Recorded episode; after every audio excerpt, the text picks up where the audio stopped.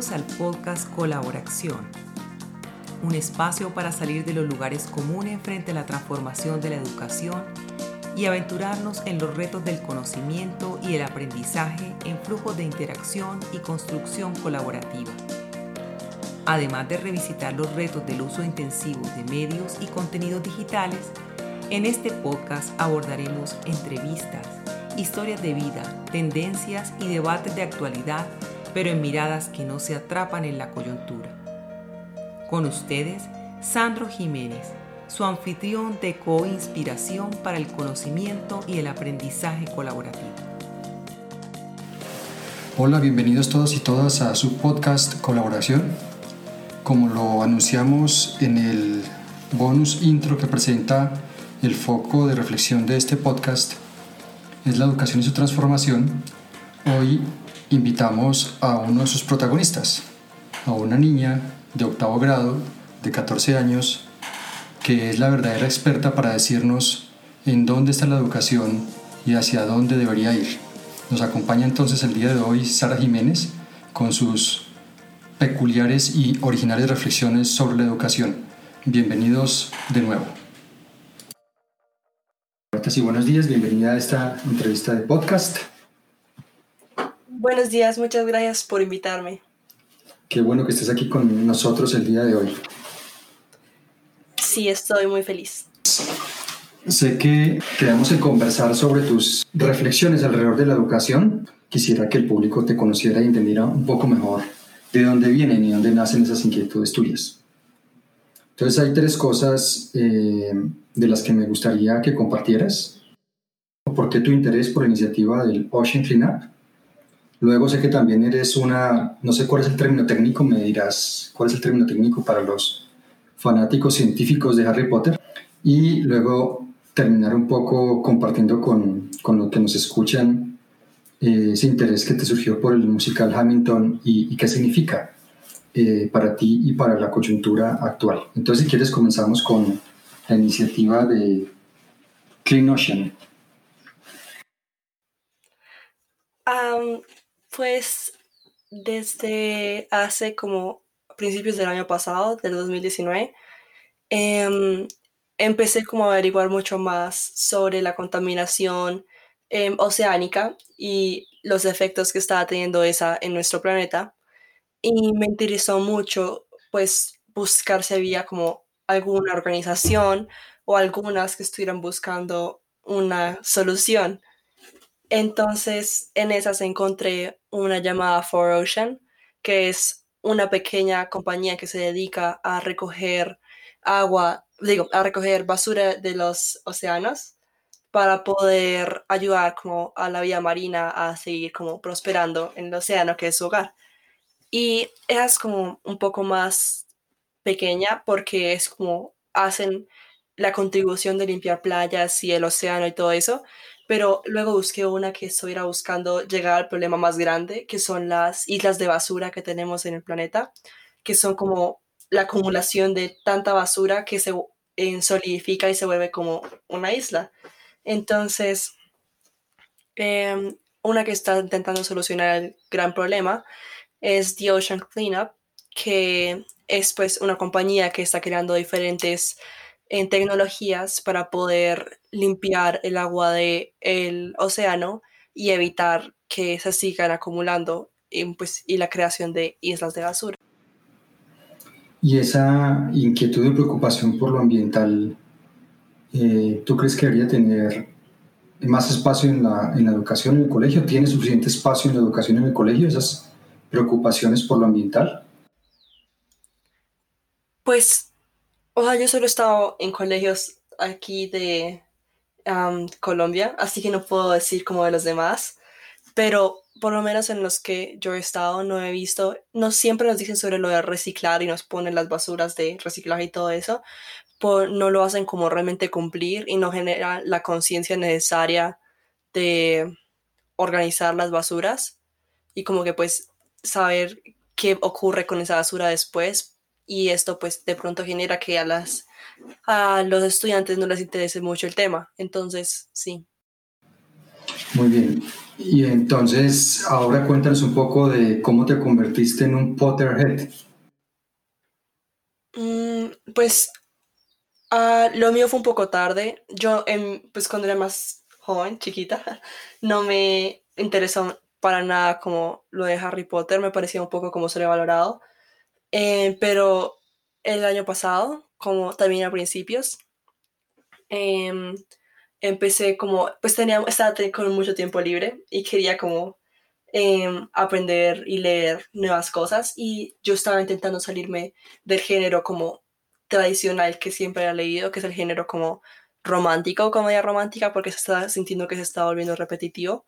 Entonces, pues empecé a leer libros como la saga de Mundo de Tinta de Cornelia Funch o digamos Alas de Fuego de Tweet Sutherland, por la que como que más me gustó fue pues Harry Potter, la de J.K. Rowling, porque me pareció como que un mundo que era el nuestro, por el mismo tiempo no, porque estaba tan apartado de nuestra realidad y era tan creativo que me pareció increíble. Así que me interesé mucho y empecé a leer todos los libros. Pues este año me lo estoy repitiendo todos en inglés.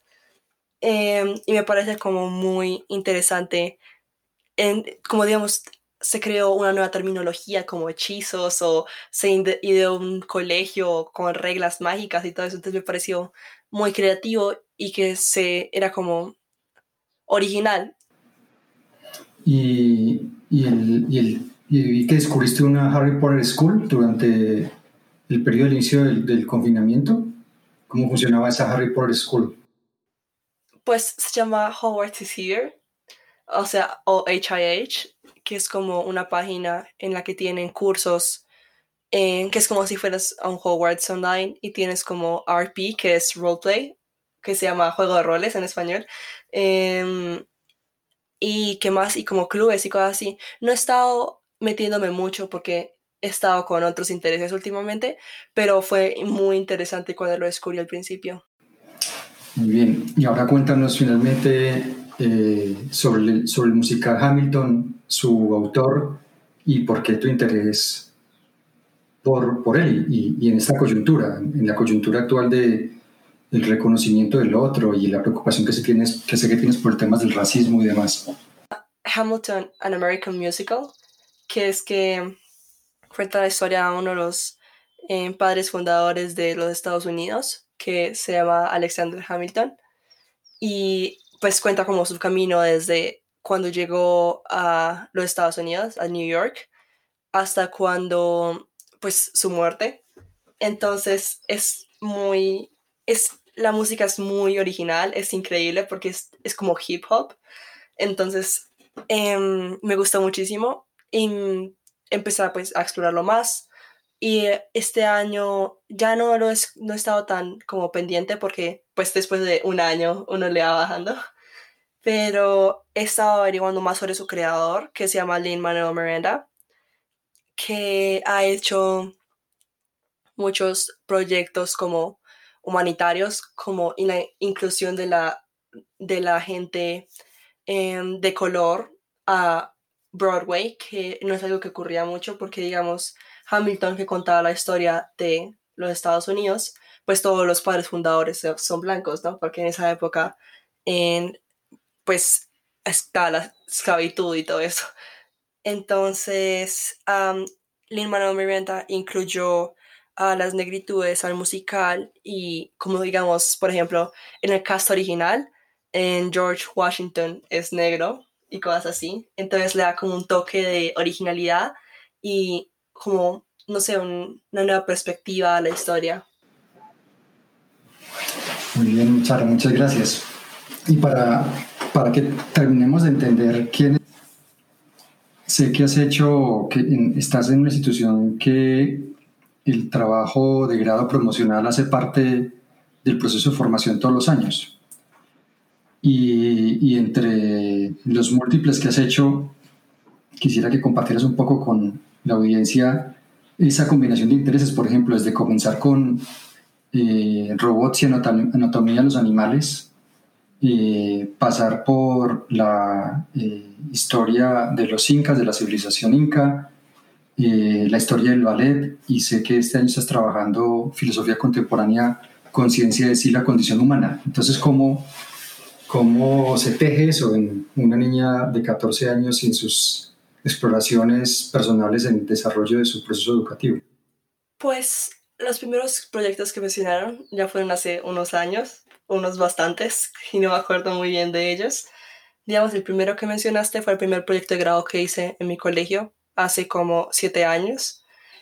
Y el otro fue el de los incas hace tres años. Y el último fue el año pasado, del cual me salí bastante de mi, de mi zona de confort, porque yo adoro la historia.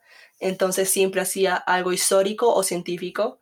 Y ahí intenté irme por las artes y lo disfruté, pero no ha sido el proyecto como que me ha hecho más expandir mis conocimientos.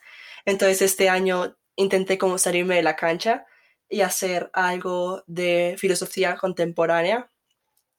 Entonces voy a hacer un proyecto sobre la conciencia y la condición humana, en el cual voy a explorar el libro, pues claramente La conciencia humana de Hannah Arendt, Hannah Arendt, y voy a ver libros, pues por la conciencia como ah, La Cuarta Revolución de Luciano Floridi, Em, Tiempo y Ser de Martin Heidegger y pues entre otros. Entonces, hasta ahora he leído mitad del libro de Tiempo y Ser de Martin Heidegger. Muy buen libro, me ha ayudado como a crear un nuevo horizonte de ser como em, intelectual. Ha sido muy interesante y estoy intentando como con este proyecto lograr en generar más duda e interés en ese tema, no solo como en el, del lado de gente como que se está dedicando a esto, sino gente como común, sí, que sienta como interés o alguna vez en su vida se haya preguntado por qué estoy acá, hacia dónde voy y qué debo hacer o algo así, y que, le, que vea que hay filósofos que han estudiado estas preguntas y que las han expandido a otro nivel y que son muy interesantes y que no necesariamente tienes que ser una persona de 20, 30, 50 años para leerlo, sino una niña de 14. Fantástico, Sara. Bueno, entonces pasemos, entremos. Cuando te invité a la entrevista, tú escogiste unos puntos que dijiste que querías compartir. Y el, el primero de ellos es esa discusión que tú tienes frente a lo que tú crees que es un mal manejo entre competencia y competitividad en la educación. ¿Quieres desarrollar un poco ese punto? Sí, porque ahora es la exigencia de la producción y no de la creación. Entonces, el sistema de hoy en día no se está haciendo responsable del aprendizaje por fuera de, em, del trabajo y más como una oportunidad de amplificar los niveles de conciencia, de observación de una persona y lo está viendo más como una forma de ir, de acomodar a alguien en el mundo laboral sí, algo muy industrial. Muy bien, ¿y, y cómo, cómo, te imaginas una escuela que le diera más espacio a eso, la creatividad, el pensamiento? Pues es complicado imaginarse una escuela así porque en el sistema que tenemos hoy en día, con el que llevamos muchos, muchos, muchos años, es un sistema con el cual se puede utilizar como un nuevo sistema, viendo el proceso que tenemos en el actual y utilizando sus em, como pros y contras para crear una nueva forma de comprender el colegio y el aprendizaje de un pues niño a adolescente o hasta adulto joven, ¿sí? Entonces es importante pues saber que el aprendizaje escolar es lo que te crea de muchas maneras como una persona mm, la que resulta ser después de haber estudiado, porque uno comienza desde joven, pues muy chiquito, desde niño, con observando como todo lo que te está poniendo el colegio, aprendiendo y todo eso, pero siento que a medida que uno crece, se deja de ser como para el aprendizaje del niño y se vuelve más como para el resultado de lo que va a estudiar el niño, ¿sí? O lo que va a hacer, ¿sí? Entonces es como se vuelve demasiado técnico, se vuelve demasiado laboral, ¿sí? Y no se vuelve tanto como la oportunidad de crecer y entender, sino como algo para hacerte una, un hombre o mujer de, de trabajo, ¿sí? Muy bien, Sara. Y para terminar, ¿qué es eso que tú llamas el sistema original educativo? ¿Cómo es que tú lo llamas? Ok, pues me alegra que hayas preguntado eso, porque lo que yo pienso es que es más importante tú, digamos, a ver, en un ejemplo, podría ser que estás estudiando la, no sé, la revolución industrial, por ejemplo, la primera revolución industrial. Entonces estás aprendiendo, ya estás estudiando, buscando fuentes, como comprendiendo qué fue lo que pasó en ese hecho histórico pero al final generalmente te piden que saques un resumen de lo aprendido o te piden que em, digas como una reflexión de eso, ¿sí? Te están pidiendo como que, cojas esa información y básicamente la transcribas en otras palabras. Entonces, lo que a mí me parece es que uno debería no solo como escribir un resumen de lo que uno aprendió con lo leído o lo averiguado, sino la búsqueda o la profundización del tema de una manera más personal, ¿sí? ¿sí? Como buscar en lo que te pudo haber influenciado, si hubiera cambiado em, de alguna manera, o si, digamos, observando hasta el punto en el que tú estás, podrías detallar cosas que pudieron haber cambiado y observando cómo el resultado pudo haber sido en el futuro. O sí, es como, a lo que me refiero es como indagar desde una manera no tan general, sino algo más mm, subjetiva, algo más personal, algo más como original, ¿sí? ¿Y cómo, cómo llamas tú ese sistema? Pues esto es como algo que me inventé, no por qué. Entonces yo le puse em, que es como hay que hacer más en CCO, que es comprender y crear con la originalidad, ¿sí? Porque es es muy importante el proceso de leer y averiguar y todo eso, pero lo que me parece que es algo que se podría extraer de eso no es como un resumen, sino algo que tú puedas comprender, algo que tú puedas crear, algo que tú veas como al pasado y digas, bueno, esto realmente como que me gustó y me ayudó, aun si no sea algo que tú vayas a como que volver a ver, sino algo que tú hayas como comprendido y te haya gustado. Bueno, muy bien, gracias Sara por todas tus fantásticas ideas y por tu originalidad. Eh, hasta una próxima oportunidad. Adiós. Ahora para terminar nuestra sección de noticias.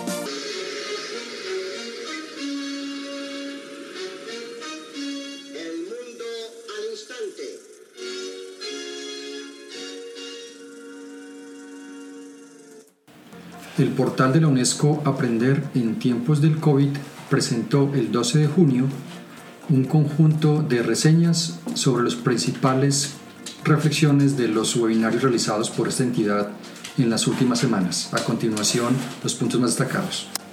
Lo primero en términos de lecciones extraídas de las estrategias puestas en marcha durante la crisis del COVID-19, la UNESCO plantea que de las lecciones extraídas se puede concluir que se están creando escenarios para contribuir a reinventar y reforzar a largo plazo los sistemas educativos a través del mundo. Los gobiernos deben hacer un balance sobre las respuestas innovadoras proporcionadas durante la crisis, a la vez que reconocer que deben planificar en la realidad. Como indicó David Steiner, director ejecutivo del Johns Hopkins Institute for Education Policy, es esencial que se tenga en cuenta la capacidad del sistema para garantizar la continuidad de la educación a la vez que se apoye a los más vulnerables. Se debe conceder una atención especial a los alumnos en los momentos de transición, aquellos que corren mayor riesgo de abandonar, ya que no es solo la brecha del aprendizaje entre alumnos que se incrementará, sino también la desigualdad dentro del sistema. El segundo énfasis que realiza la UNESCO en, este, esta reseña es la importancia de apoyar a los alumnos durante el proceso de reapertura de las escuelas. Cuando las escuelas comiencen a abrir, deben estar listas para acoger a sus alumnos en el nivel que cada uno se encuentre, declaró Rukmini Banerjee, presidenta de Pathram, Los niños deben ingresar en un entorno acogedor y amistoso que reconozca la pérdida de aprendizaje y sus necesidades socioeconómicas y que despliegue esfuerzos para ayudarlos a reponerse. En este sentido, los panelistas desarrollaron la importancia de identificar las competencias y los conocimientos fundamentales específicos sobre lo que es conveniente concentrarse en lugar de sobrecargar a los alumnos con exigencias en materias de estudios y planes pedagógicos.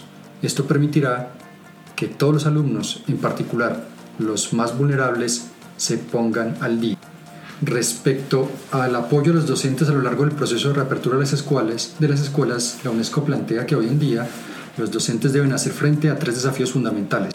El contexto genera estrés, está lleno de incertidumbre, de presiones eh, muy fuertes para que los alumnos recuperen el nivel de clase, mientras que el acceso a las competencias y los recursos necesarios en tales circunstancias sigue siendo limitado. En esta situación es, crucial apoyar a los docentes durante el proceso de transición al regreso a la escuela y más allá de esto la señora Betil declaró que en este ámbito el trabajo se debe articular en torno a tres principios. Apoyar la resiliencia de los docentes para garantizar su eficacia, apoyar a los docentes desde el punto de vista de la instrucción y apoyar a los docentes desde el punto de vista tecnológico.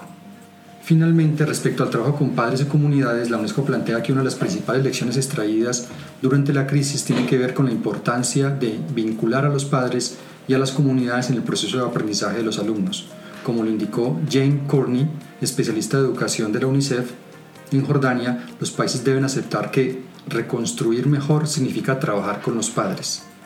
Para eso hay que ayudar a los padres a crear sus propias capacidades y reconocer el valor que tiene su aporte en la educación de sus hijos, como indicó Rukmini Barneji de Partram.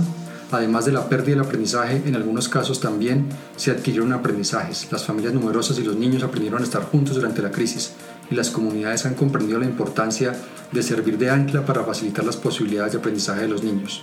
Los sistemas educativos deben apoyarse en esto para ayudar a las escuelas a no limitarse a los sitios de enseñanza y convertirse en espacios de colaboración abierto a las comunidades y las familias. Terminamos así las noticias más importantes para el capítulo de hoy. Hasta la próxima.